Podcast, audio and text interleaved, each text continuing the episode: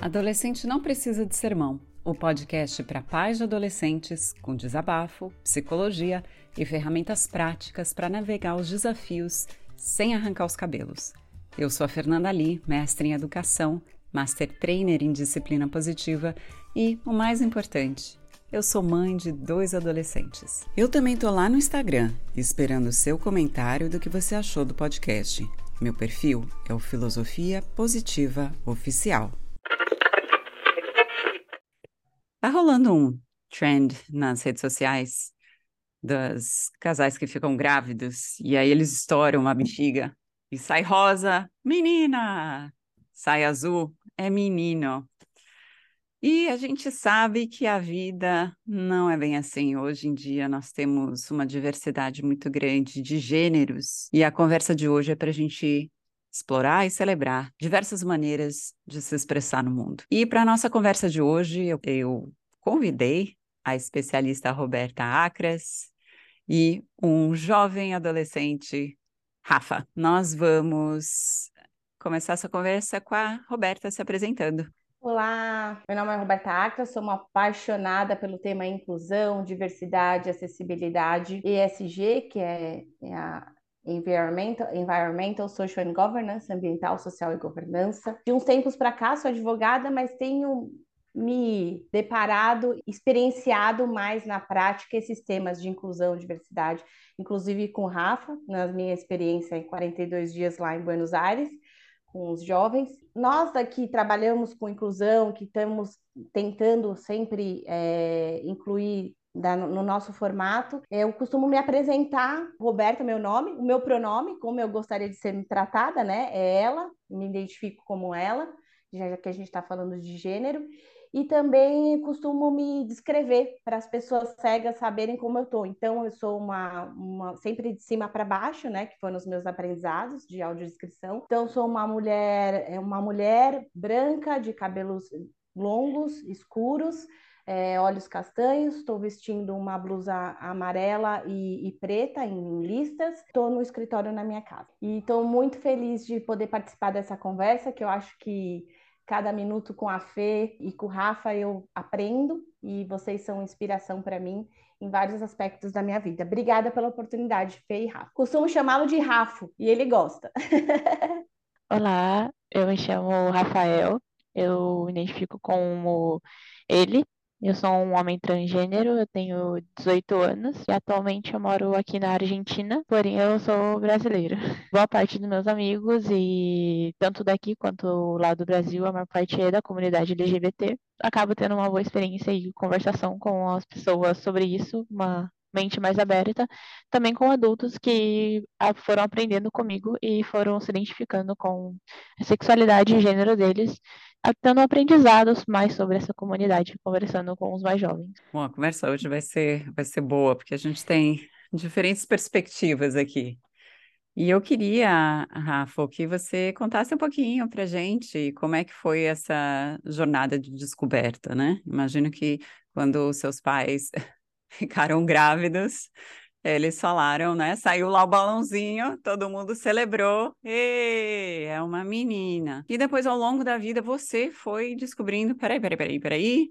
Pausa, não é bem assim. Eu não me encaixo nessa caixinha e você começa a empurrar os limites, né? E cutucar aquilo que a gente considera entre aspas, normal. Conta pra gente como é que foi essa descoberta, quais foram os desafios que você passou e quais foram as conquistas que você tá desbravando e junto com a tua comunidade, porque eu imagino que isso aqui não é, não é um esforço de uma pessoa só, né? A gente precisa de muitas vozes para tornar isso normal. Realmente. Os meus pais, eles estavam tão felizes, né, de que iam ter uma menina. Bem, o gênero em si, ele não é uma coisa que você... É algo que você sempre sabe, sabe? Não sei explicar. Tipo, você se olha no espelho e você pode não ter consciência do que é o feminino, o masculino ou qualquer outro gênero, mas você sabe o que você é. E eu tinha essa consciência de me olhar no espelho e saber que eu era um menino, apesar de não ser isso como me tratavam. E ainda mais que eu cresci com a minha mãe, meus pais são separados. Eu cresci com a minha mãe e a minha mãe era da Congregação Cristã do Brasil. Não sei se você conhece, é uma, uma religião muito rígida. As mulheres lá não podem cortar cabelo, elas não podem pintar unha, não podem usar maquiagem, não podem usar calça, brincos, nada, sempre véu na cabeça. E quando você entra na igreja, é sempre separado, homem e mulher. É sempre assim, cada um senta de um lado, famílias não podem sentar junto. E mulher só pode tocar piano. Enfim, é tipo muito. Eu esqueci o termo agora, se não me engano, é sexista, que eles chamam, né? Que é quando eles deixam muito bem dividido a. Os papéis. Os papéis, E o que a exatamente. pessoa pode e o que não pode fazer. Exatamente. E daí eu cresci dentro, querendo ou não, dessa religião, não me identificando com o gênero que eu nasci. Então era bem frustrante, tipo, me olhar no espelho, não gostar do que eu via e falava, esse daqui não, é, não sou eu. E o incômodo de quando as pessoas me chamavam por ela. E você lembra que idade você tinha, Rafa, para começar esse incômodo? Eu sei que eu sempre tive, mas eu comecei a ter consciência dele em torno ali dos 4, 5 anos. Foi quando eu, tipo, acho que eu, querendo ou não, tinha um, uma mentalidade de que eu já tinha mais consciência ali do que eu era. Então, eu daria em torno dos 4, 5 anos, que eu me recordo.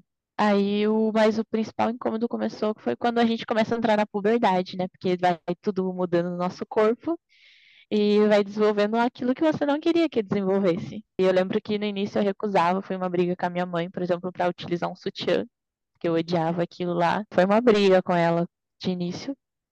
Querendo ou não, depois eu tive que começar a usar. Imagino que deve ter causado bastante. ah, é- eu acho que é mais do que um estresse. Eu imagino, Rafa, que deve ter sido algo assim, de sentir invisível. Porque quando a gente percebe, se percebe, né, é a nossa identidade como menino, é. Imagina, se eu tivesse um menino, coloca o sutiã, não, tem que colocar, né? É aquele símbolo que reforça aquilo que eu não sou. E você não está me vendo. Eu tô aqui, tá vendo? Ó, não é o, Exatamente. não é o sutiã, não é essa peça de roupa. É essa rejeição a Exatamente, quem exatamente. eu me considero, na minha essência, ser. Então, assim, deve gerar mais do que um estresse, né? É uma crise até de identidade. Sim, sim. Tanto que isso acaba gerando muitos outros traumas, né? Como, por exemplo, por conta dessa crise que eu tive praticamente, eu percebi que eu não podia lutar contra minha, contra minha família por um bom tempo, principalmente porque eu não tinha idade. Então eu comecei, tipo, vamos dizer que se esconder atrás da minha irmã. Então, tipo, eu fazia tudo que ela fazia, porque todo mundo parecia gostar do jeitinho dela bem menininha. Eu falava, tudo que ela fazia, eu vou fazer também, porque vão gostar daí do jeito que eu tô fazendo. E eu não me sentia confortável fazendo, mas a gente faz. Que é deixar o cabelo comprido, tudo bonitinho. Eu me lembro claramente que foi em torno dos meus 10, 11 anos, mais ou menos. A minha mãe convidou uma amiga dela, que era lésbica, pra ir em casa. E a sua mãe sabia. Minha mãe sabia, era tipo, é, sabia. E aí foi a primeira vez que, tipo, vamos dizer, eu tive contato ali com alguém da comunidade. E é era uma mulher, se considerava mulher, né? E tinha cabelo curto. E de início eu lembro que quando eu olhei, eu falei assim, ah, o meu é mulher. Porque era a primeira vez, eu nunca tinha entrado em contato. E eu fiquei assim, "Ué." Quando eu fui conhecendo, eu fui vendo que era uma pessoa muito legal. Foi uma pessoa que eu peguei muito apego emocional. Era uma pessoa muito simpática e tudo mais. Sempre ela começou a frequentar em casa muito mais vezes. Aí foi quando surgiu essa curiosidade. O que eu sou talvez não fosse tão errado. Aí eu comecei a pesquisar mais sobre a comunidade. Fui aprendendo pelo, pela internet mesmo, né? Porque eu não conseguia, não, não poderia ali me abrir com ah, pessoas da minha família. Então fui pesquisando na internet, descobrindo tudo por lá. Foi com 11 anos que eu me assumi bissexual. Foi com a minha mãe, tipo, foi uma briga com a minha mãe também, porque minha mãe ainda era muito religiosa, então teve toda a briga ali. Mas a questão do gênero eu me assumi com 13. E foi um, foi um estresse isso. Um estresse muito grande a do gênero. Porque ela ia se casar. E veio a pauta do a roupa que a gente ia vestir. Essa- nessa época eu já estava bem decidido que eu era um homem trans. Eu já tinha cortado meu cabelo curto. Tipo, ela não gostava do meu cabelo. Ela não deixou eu cortar o cabelo. Só que eu simplesmente cheguei um dia e falei assim: mãe, eu vou cortar o cabelo. Eu não pedi permissão, nada. Eu tinha o dinheiro que meu pai me deu. Eu peguei, fui com a minha amiga no cabeleireiro, cortei o cabelo curto, cheguei em casa, ela não olhou pra minha cara. Ficou tipo uns três dias meio que meio dando um gelo em mim, porque eu tinha cortado o cabelo. Enfim, mas depois ela aceitou o fato de que não tinha muito o que fazer. Aí, nessa época que eu queria muito já me assumir, foi o casamento dela, que chegou o- a pauta, a roupa que eu e minha irmã ia usar. Ela queria que a gente usasse vestido. Eu olhei pra ela e falei assim, eu não quero usar vestido. Daí ela falou, por que você não quer usar vestido? E daí foi uma briga, porque eu não conseguia dizer o porquê eu não queria usar o vestido, eu só falava, não quero usar vestido, não quero usar vestido, e eu e daí ficou esse bate-volta até que eu soltei e falei assim, eu não sou menina. A gente vem ali com a, toda aquela fase de querendo chorar. Ela ficou quieta no, na primeira vez, tipo, na hora que ela recebeu a notícia. Só peguei fui pro banheiro tomar meu banho pra poder chorar, né? Deixar a mente voar assim. Depois, quando eu voltei, que ela veio conversar comigo. E ela não aceitou a ideia, né? Ela pegou e falou assim, falou que não me aceitava, não exatamente de uma maneira rude, Acho porque ela ficou meio preocupada pelo fato de eu ter chorado. Acho que ela levou em consideração a isso. Mas ela disse que eu ia usar o vestido sim ou sim. E acabou que eu usei um vestido no casamento dela. E daí, desse dia em diante, foram muitas brigas entre eu e ela. Quando ela me chamava de menina, pelo nome feminino, né? Muitas outras brigas ali. Com o tempo, assim, de tanto acho que eu bater na tecla, de tantas vezes eu, tipo, tentar mostrar para ela, abrindo a mente dela, conversando bem calmamente, ela foi entendendo né, o que é o homem trans, o que, que é a comunidade, pelo que a gente luta. Eu mostrei bastante filmes para ela também que abordam sobre esse tema. E ela foi aceitando, ela aceitou de fato, de fato mesmo, ano passado, quando eu completei 17 anos. Então, dos meus 13 e meus 17, ela ainda se recusava a aceitar o meu gênero. E hoje em dia ela é tranquila com isso. Ela aceita e o que eu seja feliz. A família do meu pai sempre me aceitou muito de, de braços abertos, são todos muito tranquilos. Meu pai também sempre aceitou, ele sempre falou que você estiver feliz, seja. A família da minha mãe não aceita ainda. Ninguém da minha família me trata no masculino, eles preferem nem tocar no assunto, eles assim, fingem que não existe. E acho que eu cheguei num ponto assim que eu passei muito estresse e a pessoa que eu mais precisava de validação era, era minha mãe. Tive isso, o resto da família, eu acho que é algo que eu consigo lidar porque eu não vejo eles com frequência, então não vejo necessidade de bater muito na tecla com eles. Esse foi meio que uma história de como eu me assumi e tô, tô aqui agora. Foi um período bem complicado, eu cheguei a passar bullying na escola também, inclusive tive que mudar de escola por conta disso. Sofri discriminação da própria psicóloga, de professores da escola. No final, assim, eu tá, tamo aqui e estamos lutando ali pela causa ainda, mas já a gente já aprende bastante coisa aí ajuda os outros que ainda estão se assumindo e passando pelo mesmo. Para vocês que estão escutando, vocês não estão vendo, mas o Rafa está com um sorriso no rosto. Eu não consigo não escutar essa história, concluir, Rafa, que você é mais maduro do que os adultos, porque tiveram várias ocasiões que você falou que foi com calma, eu cedi, eu abri mão, e não é porque você estava sentindo que você estava perdendo, mas era a melhor coisa para fazer naquele momento até que o adulto pudesse chegar onde você estava chegando. Você estava pensando em longo prazo, né? Tanto é que a sua passividade, no sentido de ser pacífico, né? De não querer tantas lutas. Chega, chega uma hora que dá para ver que não vai chegar em lugar nenhum, mas você cedeu em nome do amor, em nome do tempo. Uh, e isso fez com que você conquistasse pela paz. E, e isso é muito nobre.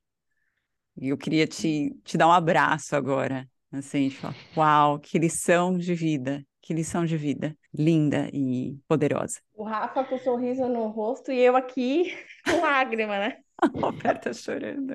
Acompanhei muito de perto o Rafa, a gente somos primos, então acompanhei bem de perto o Rafa. É, eu lembro de quando a gente conversou com o nosso avô, foi bem, o nosso avô falecido, é, faleceu em 2020, mas foi a, a pessoa mais é, que a gente teve mais dificuldade, mas aceitou também numa boa. Então a gente foi foi incrível essa trajetória e eu sinto assim, eu, eu tô com os olhos lacrimejando aqui, coração pulsando, porque o Rafa tem 18 anos e eu, eu tenho 40 e assim, para mim é uma inspiração. Ele, vocês não sabem, mas ele, ele foi para a Argentina estudar medicina com 18 anos ele não sabia como ele ia ser, ele, ele sabia como ele foi tratado aqui no Brasil, mas ele não sabia como ele ia ser tratado na Argentina.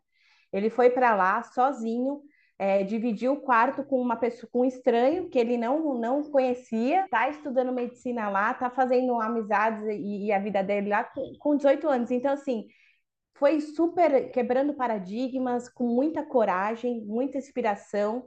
E essa bagagem que ele traz com apenas 18 anos, que eu estou repetindo isso várias vezes, é motivo de muito orgulho para mim. Então, assim, aproveitar esse momento para reforçar isso que eu sempre falo para ele. eu tenho muito orgulho de tê-lo na minha família e essa experiência que a gente troca esses dias. Fiquei 42 dias, voltei é, recentemente lá da Argentina com todos esses jovens e foi uma experiência única que eu quero levar para minha vida inteira, porque o respeito entre si foi o valor que eu mais vi evidente em todos os momentos, em todas as nossas conversas. Então, obrigada, Fê, por estar causando esses e Rafa por estar tá causando esse mix feelings aqui dentro, mas eu gosto disso, que a gente está vivo quando a gente sente essas coisas. Eu acho que é importante a gente colocar essas emoções para fora, né, Rô? Porque não é uma situação assim, se eu quero sorvete de creme ou chocolate. É uma situação que vai mudar a sua vida e a vida de todas as pessoas à sua volta. E eu imagino assim que muitos pais, Rafa, me corrija se eu estiver errada, eu sou mãe, tenho dois adolescentes, assim, a gente fica chocado, não é uma coisa que a gente recebe treinamento para isso. Não é uma coisa que você, olha, pode ser que, tudo bem, é balãozinho rosa, mas um dia vai questionar. Então, eu acho que esse choque, ele vem com uma maneira de proteger até os adultos. Eu não sei lidar com isso. A melhor maneira que eu sei lidar com isso é rejeitando, porque quem sabe essa ideia vai embora e eu não preciso lidar com ela. Então ele, ele vem em forma de, de silêncio, que machuca, vem em forma de, de ofensas, vem em forma de negociação. Vamos mostrar para todo mundo que nós somos uma família normal. E o que eu acho que é super importante, eu sou orientadora educacional, eu recebo muito treinamento por causa da minha profissão. Então, o conhecimento que eu tenho posso ajudar a, as outras pessoas. É importante e Rafa me ajuda aqui, a gente entender que existem identidade, existe expressão, existe atração física, existe atração emocional. São diferentes categorias. Então, essa é a parte que eu gostaria de te convidar, tá bom? Então, vamos lá. E Roberta também, porque você dá treinamento sobre isso, né, Rô? E conhecimento, ele liberta, liberta. Então, vamos lá, vamos entender o que, que é identidade. O que é a identidade? Quando a gente fala a minha identidade é eu sou do sexo feminino, eu sou ela, isso é a minha identidade. Como você foi registrada no nascimento? É, pra, praticamente a identidade a gente fala que tem o, é, o de registro e o que você se identificou com a vida, né? E daí, não sei se identidade seria a palavra certa. Eu acho que eu preferiria mais falar, tipo, gênero de registro e o gênero no qual eu me identifico com. Mas acho que isso é uma de cada um. Acho que identidade não seria uma palavra assim para dizer. Tá. Talvez identidade seja mais o que você se identifica mesmo. Como Sim, você se identifica? Porque, então hoje, é, hoje a gente brinca, brinca não, a gente fala sério, né? Meu nome e pronome. Então, não é nome e sobrenome, nome e pronome. Eu lembro que eu perguntei pro, pro Rafa, antes, eu, no meu LinkedIn, eu coloco entre parênteses, ele, ela, dela, her, que é como eu me identifico. Eu me vejo como mulher, eu nasci, é, meu gênero feminino, mas eu me identifico como mulher. Então, eu até perguntei, Rafa, eu tô tirando a sua a sua, porque ele tem lugar de fala. Então, eu, eu tô tirando a sua a luta e isso ficou marcado muito para mim, a resposta do Rafa. Ele falou assim para mim: Rô, você não tá tirando a minha luta se você colocar no LinkedIn como você se identifica. Eu acho que você tá colaborando, a gente tá de mãos dadas na luta, porque não tem como você tirar a minha luta. E é como você se identifica. Então, essa questão de identificação é como você se identifica. Você se sente mulher? Então, você quer ser tratada como mulher e quando você tem dúvida, você pergunta. Não fica testando ele, ela. Não, pergunta. Como você quer ser tratada? Qual o seu pronome? Essa identificação. Foi isso, não é, Rafa? Sim, sim. É uma coisa de fazer a pessoa se sentir confortável, ter uma questão de respeito ali por ela. É meio estranho, mas perguntar para a pessoa qual pronome você se sente mais confortável. Eu acho que às vezes nem sente, nem como você se identifica, porque às vezes a pessoa tipo tá meio ainda não sei como eu estou, mas tipo, como você se identifica, como você se sente mais confortável? E o qual ela falar, você utiliza para ela. Como você se sente mais confortável em ser chamada?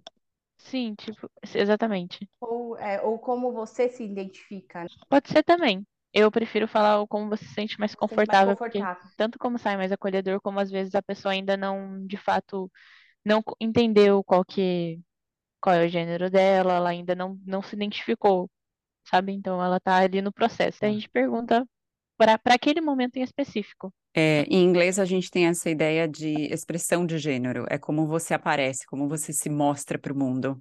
No, quando você cortou o cabelo, quando você não se recusou a usar vestido, provavelmente queria usar uma calça uma camisa. Roupas que a gente consegue um, uh, expressar mais o que é um gênero masculino. Então, existe essa expressão também? A expressão do gênero? Sim, com certeza existe. Eu sou uma pessoa um pouquinho mais aberta nessa expressão de gênero. Isso foi uma coisa também que eu desconstruí um pouquinho com o tempo, que eu percebi que, querendo ou não, um corte de cabelo curto ou, ou comprido, ou um vestido, uma saia, eles não têm gênero, ele, tipo, cabelo não passa de cabelo, a roupa não passa de um tecido, e Verdade. isso é algo que eu É uma é construção que... cultural, né? Exatamente, é, só um, é uma construção. Foi uma coisa que eu fui aprendendo de início, para mim era muito importante, mas depois eu percebi, não, cabelo é cabelo, se eu quero ter cabelo curto ou comprido, isso não vai tirar o fato de que eu sou um homem. Se eu quero uhum. usar um uhum. vestido ou uma calça, não vai tirar o fato de que eu sou um homem. Eu vou continuar sendo quem eu sou. Então é só, querendo ou não, às vezes também é só uma construção social. É a forma como você gosta de mostrar quem você é. É um estilo, um estilo de roupa e tá tudo bem. Ah, em relação à atração física e atração emocional. Aqui nos Estados Unidos há uma diferenciação, né? Existe até a gente faz curso para entender isso. Qual que é a diferenciação aí? Aqui a atração física é quem você quer se relacionar, talvez sexualmente. E a atração emocional é quem você quer ter relacionamentos. Achei diferente, nunca tinha ouvido, porque aqui a gente acaba em, colocando ali dentro da sexualidade norma, normal mesmo. Nunca tinha visto a diferença. A gente tem, tem até conversado esse, os últimos dias que eu fiquei com o Rafa em Buenos Aires. Tem é, é o ser humano, né? Se atrair sexualmente, fisicamente ou emocionalmente pelo ser humano, independente de gênero. Então, às vezes você pode ter um mix aí, né? Você tem uma atração física e emocional pela mesma pessoa. E eu acho que esse é o grande desafio, porque a atração física, a gente vem conversando muito, né? É uma coisa que é momentânea, muito passa. Para você se relacionar mesmo, os jovens e o Rafa me ensinou que agora tem muito mais relacionamentos abertos do que a gente quase acho que eu vou demorar para receber convite de casamento mesmo, como eu estava acostumada, aquelas uhum. coisas, porque é tudo relacionamento aberto, não aberto, e pergunta para a pessoa, né, seu relacionamento. Então, assim, eu acho que o, o grande que o Rafa tem me falado que os jovens mais procuram hoje é que tem os dois mesmo, né? Atração física e emocional pela mesma pessoa, porque aí fica mais duradouro, mesmo que seja um relacionamento aberto. É isso, né, Rafa? Sim, sim, exatamente. Rafa, tem um recurso aqui nos Estados Unidos que é a sigla é TSER, de Trans Student Educational Resources. E eles falam que hoje, né, existe o cisgender, né, que é o gênero igual, é cis, que a gente chama em português também. Uhum. Você tem o transgender, né, o gênero trans. Tem agender, né, o gênero que eles não se identificam com nenhum gênero. E existe a fluência entre os gêneros. Tanto é que hoje existe um estudo que fala que existem 63 gêneros, de tão diverso que é. Não, vocês tinham que ver a nossa cara. Os dois aqui abriram a boca e ficaram paralisados. Jesus. Então a gente só tá assim, ó, né? Na casquinha lá em cima, na pontinha do iceberg, né? Tentando descobrir conforme vocês, essas novas gerações, estão trazendo luz para isso. É muito interessante, tem até pessoas que se identificam com animais, que aqui nos Estados Unidos a gente chama de furrier, os furries. Como é isso, se identificar com é, é, Tell me more, porque agora eu fiquei curiosa. É, você consegue explicar, Rafa? Tell me more. Então, então. Aí a gente entrou num contexto muito delicado isso. O Rafa prefere, prefere Olha... animais do que seres humanos. Vamos deixar isso bem claro. não, não, não, não, peraí. Eu acho que esse assunto do questão dos animais e no geral, isso já entra num assunto assim que Eu, particularmente, não englobaria como um gênero. Inclusive, eu vou ser bem sincero. Agora, desculpa se assim, vocês me levarem a mão, mas eu particularmente não considero isso um gênero. Porque os animais são os animais, os seres humanos são os seres humanos, apesar da gente estar tá ali na ser mamíferos. Mas dentro da psicologia existe transtornos que falam que tipo da pessoa se identificar como um animal, isso é um transtorno, existe um nome para isso, isso é comprovado. Então eu particularmente não considero como um gênero quem se identifica como um animal. Eu acho que seja ser um pouco estranho. Então, assim, mas se a pessoa quer, eu sou uma pessoa muito aberta, fala assim, você tá bem com isso? OK. Mas eu acho estranho, desculpa. Rafa, eu acho que é, existe tanta informação e os adolescentes estão passando por um período de buscar sua identidade. Sim. E é normal e é esperado que eles vão explorar vários tipos de identidade. Mesmo jeito que era fofinho e bonitinho quando eles é, eram crianças, né? E colocava a roupa do super-homem, colocava a roupa do Batman, né? E experimentava como era aquela identidade e a gente achava super fofo. Daí vira adolescente, Realmente. quer experimentar uma outra identidade, quer vestir tudo preto.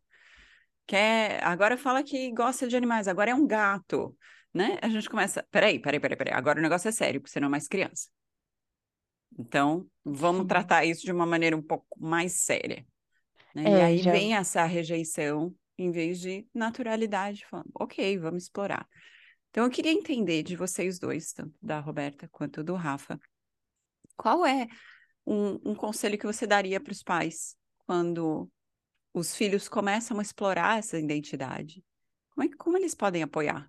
Quais são os erros que eles cometem que eles poderiam evitar para conseguir dar esse apoio e manter a conexão enquanto esse jovem está buscando a sua identidade? O melhor apoio é o pai estudar um pouquinho sobre isso, assim como é, o próprio filho provavelmente vai pesquisar sobre para ele saber aonde ele se identifica, os pais também eh, dão um pouquinho sobre para, tipo, entender melhor, sabe? Porque às vezes é um dos maiores esforços é fazer o pai entender a maneira como você se sente confortável. Então, o pai querendo não tendo uma bagagem melhor sobre aquilo, estando mais informado sobre o assunto, ele vai compreender com uma facilidade muito maior o que o filho quer dizer. Obviamente, talvez tenha ainda um atrito ali entre um e outro, mas vai ter uma facilidade maior. Então, acho que um, estudar um pouquinho mais sobre o assunto é um básico, mas você ter uma noção. Conversar com o filho e respeito, principalmente o respeito. Tanto o filho respeitar o tempo do pai, porque vocês são de uma geração diferente, então a gente tem que ter esse, essa compreensão de que é, vocês cresceram dentro de uma sociedade totalmente diferente, com outras crenças, e que não vai ser tão fácil mudar isso para agora, mas que não é impossível. Então, o filho respeitar isso, assim como o pai respeitar o fato de que o filho também é de uma outra geração, é outro momento e que estamos evoluindo, né? Respeito recíproco e a conversação. O diálogo é a melhor solução. Não partir para agressão, nunca, jamais. Não partir para um lado religioso também. Por mais que você seja religioso, lembra que tudo é amor, então ame ele da maneira como ele for, independente. E acho que é isso importante: amor, respeito, diálogo, um pouquinho de estudo. Adorei o respeito e o amor que você trouxe, senti aqui, quando você falou essas palavras. Uhum. Eu também estava indo nessa direção do respeito e do amor ao ser humano, independente de sexo, de gênero de roupa, dos seus valores. A Fê sabe, eu não tenho filhos, eu sempre direciono os meus estudos muito para empresas, então, né, empresas a gente ia falar para ressaltar o valor, o respeito e transformar o, o a, a cultura em um lugar de confiança mesmo, montar um ambiente de confiança para que a pessoa se sinta confortável para falar do assunto, que se você não está num ambiente de confiança, você nem consegue falar. Se você tá, se você sente que você entra num lugar super rígido, super quadradinho, todo mundo super gênero, é, certo errado, não tem um ambiente de confiança. O que eu tenho sentido das minhas relações com os jovens, principalmente da minha relação com o Rafa, é uma coisa que, Fê, depois a gente pode até aprofundar mais isso em outros podcasts, em outras lives, que assim, quando eu cheguei para ficar 42 dias, a gente não ficou no mesmo, no mesmo lugar, eu e o Rafa, tudo no mesmo. Mas uma coisa que eu falei assim, eu sou prima mais velha. Então, uma das primeiras coisas que eu falei, eu falei, Rafa, eu não tô aqui para te educar, eu não tô aqui para ser sua mãe. Então, eu acho que essa sensação de amizade eu acho que amizade, a sensação de amizade em todas as relações é importante. Entre marido e mulher, entre pai e filho, entre irmãos, entre. Eu acho que essa sensação e essa relação de amizade, eu acho que deve governar. Para um pai, para uma mãe, eu mesmo não sendo mãe, mas pelas minhas experiências com os jovens, é trazer essa relação primeiro de amigos. Olha, eu não estou aqui para você se sentir confortável para conseguir com que o, que o jovem fale o que ele está sentindo. Então, ó, eu, Rafa, eu sou sua prima mais velha, bem mais velha, mas eu não estou aqui nem para te educar, nem para te julgar. Eu, eu, eu brinco com o Rafa e falo, ih, Rafa, meu julgador quebrou, eu não tenho, não consigo consertar. Eu tenho uma chavinha que quebrou meu julgador e então é essa sensação de ah, ela não está aqui como minha mãe, como minha nesse chapéu de tomar conta e querer ensinar só porque eu sou mais velha. Não, eu aprendi muito mais com ele. Então, é, eu acho que essa relação de amizade, deixar esse conforto, tanto é que a primeira, uma das primeiras palavras do Rafa foi que gênero você se sente confortável. Então, acho que é isso que os jovens estão precisando hoje, conforto de falar abertamente, de se sentir acolhido. Essa relação de amizade que eu acho que eu tive com a minha mãe, com a minha avó, e o Rafa sabe, conhece bem. Minha mãe e minha avó, elas são super abertas, super uma coisa de amizade mesmo. Eu lembro até que uma vez eu, eu queria experimentar cigarro, a minha mãe chegou para mim e falou: Você não vai experimentar com seus amigos, senta aqui do meu lado, eu comprei um massinho para você, você. Então é uma coisa que você, poxa, minha mãe é minha amiga, entendeu? É, eu não sei explicar isso mas estou tentando trazer em palavras a, a, o sentimento. E é isso, respeito e amor ao ser humano. Eu não tenho um site, você perguntou né, sobre site, e eu não tenho um site assim para recomendar, mas eu tenho um filme que é um filme real que é, chama Orações para Bob. Se você tiver a oportunidade de assistir, eu recomendo muito. Ele vai abordar um pouquinho sobre, meio que de uma forma geral, né, a questão dos filhos se identificar como ele se sente, o que normalmente ocorre quando a gente leva isso muito a pé da letra quando o pai não escuta, não dá o, não dá o amor. E todo o processo depois disso também. Então, é um bom filme, assim, que eu recomendo, porque é uma história real. Orações para Bob. Quais são as plataformas que a gente consegue assistir? Ele tem no YouTube. Maravilha. Eu tenho mais três perguntas e aí a gente encerra. Primeira, Pode fazer. qual foi a coisa mais encorajadora ou um gesto mais encorajador que alguém fez para você durante esse processo de autoconhecimento? Corajador. É um gesto um pouco. Não sei, é corajador. É que é meio bobo o gesto, mas para mim significou muito. Que foi quando. Isso que importa. Foi quando a minha mãe literalmente tipo, era Natal, ela chegou com uma sacolinha de presente. Quando eu abri, era tipo, era uma cueca. É, simples. Era, era uma cueca. E ela simplesmente dizia assim: Eu te amo e eu te respeito. É, é um gesto muito bobo, mas para mim significa Ai, eu posso muito. bater palma, gente? Ai, adorei, adorei. Eu nem sabia disso, Rafa. Não é interessante que as, forma... as transformações mais extraordinárias estão nos gestos mais simples? Porque é a simplicidade dessa cueca que mostra o processo de aceitação dela. Eu vejo você, eu te aceito. E eu te apoio, tá aqui. Ah, ok. Segunda coisa, vamos dar uma passada bem breve no termo LGBTQIA+.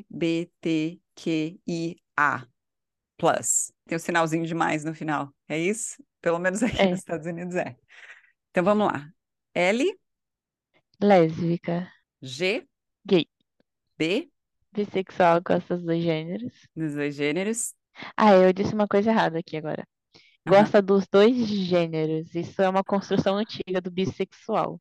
Atualmente a gente fala que bissexual gosta de todos os gêneros, né? Porque como veio, Ah, a gente teve essa descoberta de mais gêneros, é, falar dois gêneros sai Ah. errado.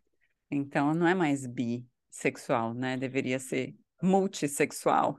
Então, é, aí entra uma, uma curiosidade. Existe o bissexual e o pansexual. É, Uhum. o bissexual, ele, antigamente, eles são a mesma coisa. Os dois gostam de todos os gêneros, só muda o contexto histórico deles. O bissexual, antigamente, gostava só de dois gêneros. E assim que quando começou a surgir os. Não, começou não a surgir, né? Eles começaram a se assumir, os transexuais, os bissexuais não quiseram incluir eles dentro. Então, tipo, bissexual só gostava dos cisgêneros, praticamente. E aí, para conseguir englobar os transexuais, a gente teve o surgimento do pansexual, que gostava de todas as pessoas, independente do gênero delas. Aí, atualmente, a gente conseguiu, durante uma luta, conseguiu modificar esse termo do bissexual. E atualmente, tanto o bi quanto o pansexual gostam de todos os gêneros. Só muda esse contexto histórico entre eles. O pan Ok. ainda é falado ou o pan Sim. virou bi? O pan ele ainda é falado, e daí, quando a pessoa está se identificando, a gente fala, vai em qual você se sentir mais confortável, porque ainda tem gente que não se sente confortável dentro da comunidade bissexual. Tá. Então a gente já fez LGB, que é bi, e também tem o pan. Sim. Daí o T. Aham. T é o do transexual, que você não se identifica com o gênero que foi denominado quando você nasceu. Ok. Daí a gente tem o Q. O que é de queer? Eu não sei se eu sou a melhor pessoa para te falar o que significa o queer, porque eu ainda não compreendi ele muito bem. Mas pelo que eu vejo, o pessoal fala que ele engloba assim muitos outros, não sei se é muitos outros gêneros ou muitas outras sexualidades. Uhum. Mas eu Aqui nos Estados pessoa. Unidos, eles falam Q de questioning, que eles ainda não sabem, estão Ah, tentando descobrir. E queer, que também começa com Q, que eles são qualquer coisa menos ah, o tradicional que a gente espera que eles sejam. Queer. ah, entendi. Como se não gostassem do rótulo. É. Uhum. Compreendo. Rejeição rótulo, exato. Daí a gente tem o I Ui. de intersexual, Qual a denominação aí pro intersexual? Só entre, entre sexos. Eu ainda não. Eu confesso que eu não vi muito ainda sobre o, de- tipo, a, a nova sigla adiante. Eu ainda não estudei muito sobre ela adiante. Porque, na verdade, ela até estendeu mais agora, né? Tá bem, tá bem comprida, mas a gente só dá sempre o LGBTQIA a mais. Não, intersexo aqui também fala, né? Intersexo, que é- está entre o feminino e o masculino. São combinações que não se enquadra na, na norma binária. Só que aqui eu tô pensando, então uma, um ser humano ele pode se identificar com várias, porque tudo parece que é deriva do bi, né? Que hoje o bi, né? Que não é nem, nem se identifica nem com masculino nem com feminino. A gente pode ver isso no queer e no i também. O inter, ele, ele envolve uma questão de anatomia também. Então, uma pessoa, ela pode nascer parecendo ser Ah, mulher por fora, mas ter a anatomia tipicamente masculina por dentro. eu conheço esse termo, eu- essa questão do por fora. Você diz como, tipo, por fora aparenta ter uma aparência, mas vamos, um exemplo. A pessoa se identifica como homem, não, pera, ela nasceu, o médico disse que ela era homem, ela se identificou como homem, porém a aparência física, vamos dizer, é como feminina. Não sei se é o que eu entendi.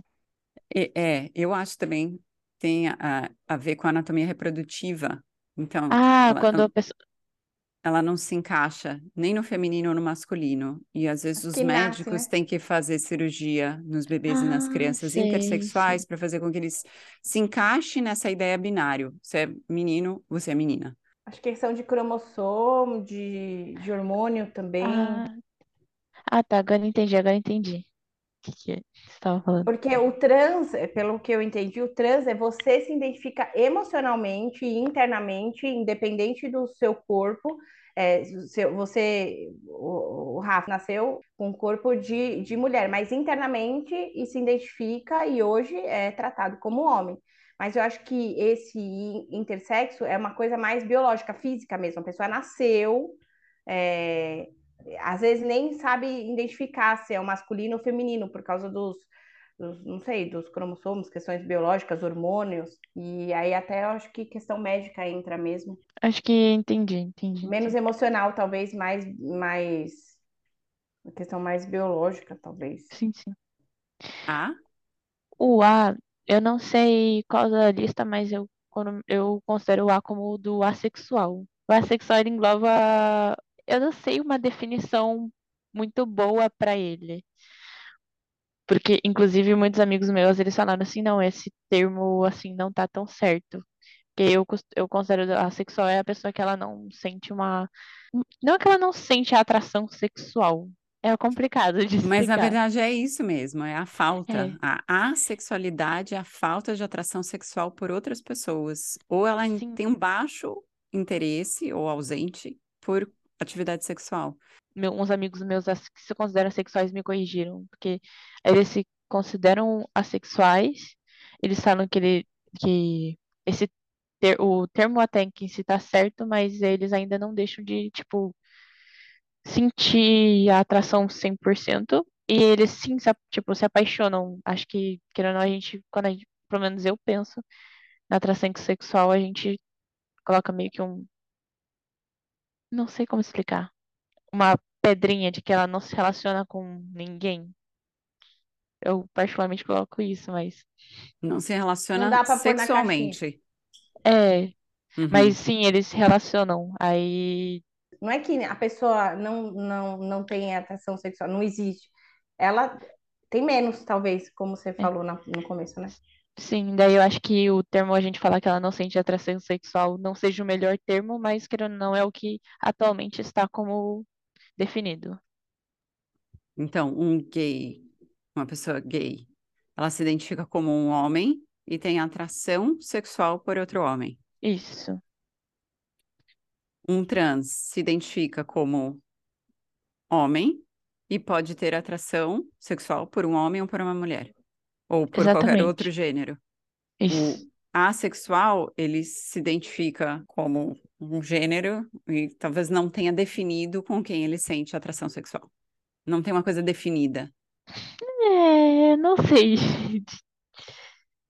Porque assim, eu, eu me identifico como mulher, eu tenho atração por homem. Ponto final. Não, não, eu não tô negociando. Aham. Tá tentando entender aqui. Eu acho que o assexual entra no, naquela questão que eu não sei se aqui no Brasil existe, mas pelo menos eu nunca tinha no Brasil, né? Não tô- Não tô no Brasil, mas é, eu nunca vi, ainda mais que você comentou que tem aí ó, Estados Unidos, que é a questão da atração sexual e atração emocional. Emocional, Uhum. acho que daí a gente entra isso dentro do assexual, que às vezes o, o assexual ele tem a atração sentimental, mas a gente define como se ele não tivesse sexual. Então a gente define ele como uma pessoa que não, vamos dizer, como, por exemplo, não tem uma relação sexual. Corta ali, mas eles têm. Sim. Só que eu acho que daí meu- uns ami- meus amigos que são assexuais já me corrigiram falando que às vezes esse termo de falar que eles não têm a relação sexual talvez não seja o melhor, mas é o que atualmente é dado. Ok? E o último é o que eu aprendi recentemente, é o aromantic, aromântico, que ele não tem sentimentos ah, românticos ou emocionais, só que é o sexo. Eu lembro que eu tentei estudar sobre isso, que inclusive existe outros tipos de romântico, além do aromantic. Ele existe mais, mas eu nunca estudei aprofundado sobre, então não posso falar muito sobre. Ô, Fê, eu aprendi uma outra coisa lá quando eu tava lá, que Uhum. existe demi, como que é? Demi, Demissexual. demissexual são as pessoas que só conseguem se relacionar sexualmente quando tem sentimento. É o contrário do aromântico. A gente foi conversando, eu e o Rafa, várias noites conversando, e, e aí eu cheguei à conclusão que existe agora esse é demissexual, né? Não sei como é nos. Estados Unidos. Ah, mas é no Brasil e na Argentina eles já falam demissexual. A pessoa só consegue ter relação sexual é, com homem ou com mulher, mas se tem sentimento envolvido.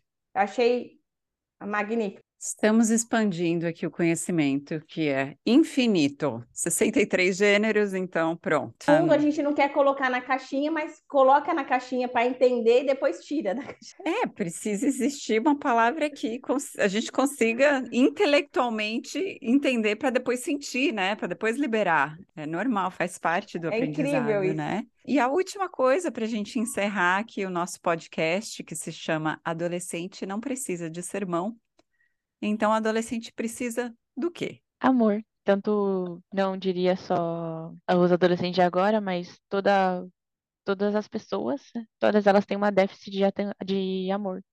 Querendo ou não, né? A gente tem. Porque na minha concepção, se com o amor a gente leva o respeito, a gente leva o. Você leva, querendo não, muita coisa adiante. Os adolescentes, pessoas, precisam de mais amor para poderem entender uns aos outros, aprenderem a se respeitar, compreender, ter empatia, minha opinião.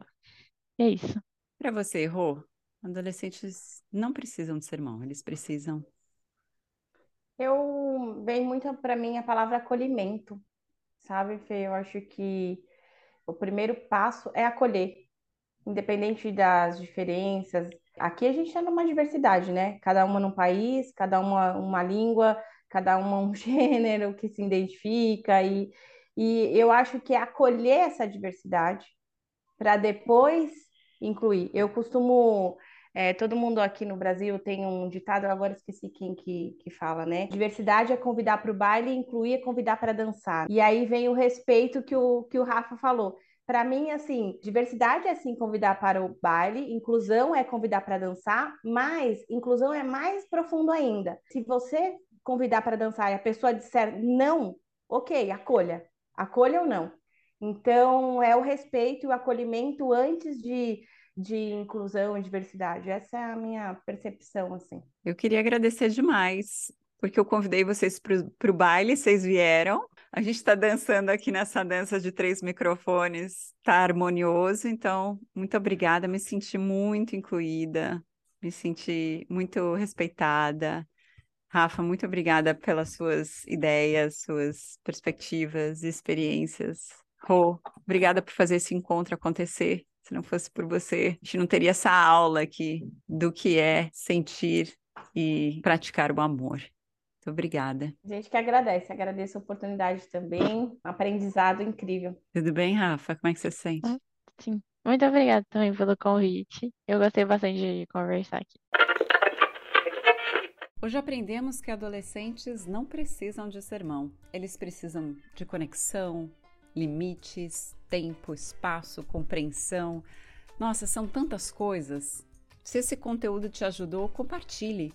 Espalhe esse episódio para todo mundo que você conhece que está se sentindo sufocado, perdido, estressado com adolescente, já não sabe mais o que fazer. Pega o link compartilha na sua rede social para multiplicar conhecimento que vai diminuir o estresse e aumentar a compreensão entre as pessoas. Eu te agradeço muito por isso. Quer me dar um feedback? Quer participar do podcast? Então me envie uma DM no perfil arroba filosofia positiva oficial. Eu vou adorar saber o que você achou do conteúdo de hoje. Então, um grande beijo e até o próximo episódio.